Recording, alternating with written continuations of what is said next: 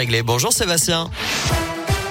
Salut Nico, salut à tous et une info pratique pour débuter. Notez que le panoramique des dômes est à l'arrêt depuis aujourd'hui pour cause de maintenance annuelle. Il dessert, je vous le rappelle, le sommet du Puy de Dôme.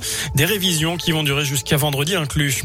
À la une, les élèves sont de retour à l'école aujourd'hui. Le masque également, il redevient obligatoire en primaire depuis ce matin dans 39 départements qui l'avaient enlevé, notamment la Haute-Loire. Le Puy de Dôme et l'Allier ne sont pas concernés actuellement. Une mesure qui touche les départements dont le seuil d'alerte est dépassé avec un taux d'incidence supérieur à 50 cas pour 100 000 habitants. Emmanuel Macron prendra d'ailleurs la parole demain soir pour évoquer cette légère reprise de l'épidémie, mais aussi la relance économique et les réformes. Alors pour beaucoup, c'est donc la reprise aujourd'hui, mais la semaine s'annonce assez courte puisque, je vous le rappelle, on sera le 11 novembre, jeudi, et nombreux seront ceux qui vont faire le pont vendredi. Bison Futé vient de publier les prévisions trafic. Ce sera orange mercredi soir dans le sens des départs dans toute la France et même rouge en Ile-de-France. Ensuite, ce sera drapeau vert jusqu'à dimanche. Dans le reste de l'actu, la visite de la ministre déléguée de l'autonomie dans la région aujourd'hui. Brigitte Bourguignon s'est rendue à l'EHPAD au fil de l'eau de Volvic. Elle est venue présenter un plan d'investissement du Ségur de la Santé de 2,1 milliards d'euros sur 4 ans. Plan qui doit permettre la transformation du modèle des EHPAD. L'engagement des évêques de France après le choc du rapport Sauvé sur la pédocriminalité dans l'église. Nous assumons volontiers le poids du passé. Voilà ce qu'a dit le responsable des évêques. Un groupe de travail sera chargé de faire des propositions concrètes.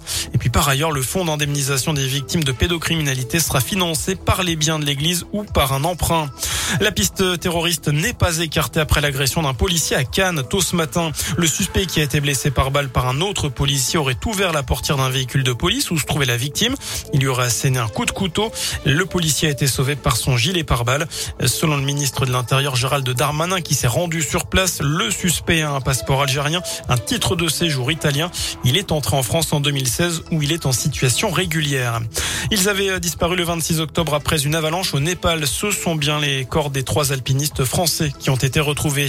Et puis cela faisait 20 ans, 20 mois, pardon, 20 mois qu'elles étaient fermées. Les frontières rouvrent aujourd'hui aux États-Unis aux voyageurs vaccinés.